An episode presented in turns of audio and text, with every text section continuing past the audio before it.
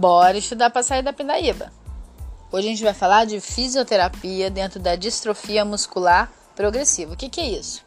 Ela é caracterizada pela fraqueza e pela perda de massa muscular.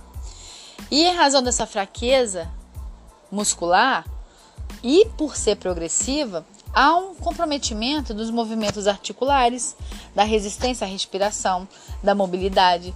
Então pode haver encurtamento, contratura muscular, e muitas vezes a criança necessita de ir para uma cadeira de roda, roda órtese para andar e até auxílio para respirar facilmente. Porque a maioria das crianças morre ou por problema cardíaco ou por, por insuficiência respiratória.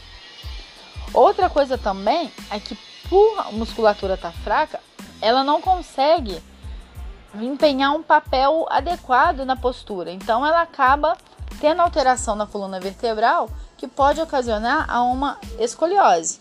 Então acaba fazendo uma compreensão ainda maior no pulmão e que pode piorar a situação da criança. A fisioterapia respiratória ela entra como papel fundamental nessa situação. Por quê? Ela tem como objetivo manter o movimento normal da respiração e da caixa torácica, né? evitando a atelectasia e prejuízos da oxigenação através dos exercícios ativos, exercícios assistidos com ambu, com bibap e no caso da presença da atelectasia e excesso de secreções pulmonares, a terapia de higiene brônquica favorece na remoção dessas secreções pulmonares através da hiperinsuflação do ambu da drenagem postural, da oscilação oral e da frequência, né, que é a Shark, técnica de tosse manual ou mecânica. Ou seja, é, você força a pessoa a tossir ou você vai pedir para ela, olha, tosse, tosse pro ti, tosse pra tia. Para quê? Para forçar essa limpeza, essa é, é, é, tirar esse excesso de secreção dentro da criança. É importante também que haja uma orientação familiar, um treinamento aos cuidadores, né, em procedimentos que não sejam de alta, alta complexidade, como a aplicação do ambu, colocar e retirar a máscara do bibap, aspiração de secreção brônquica pode ser de grande utilidade, né, com movimentos de urgência respiratória.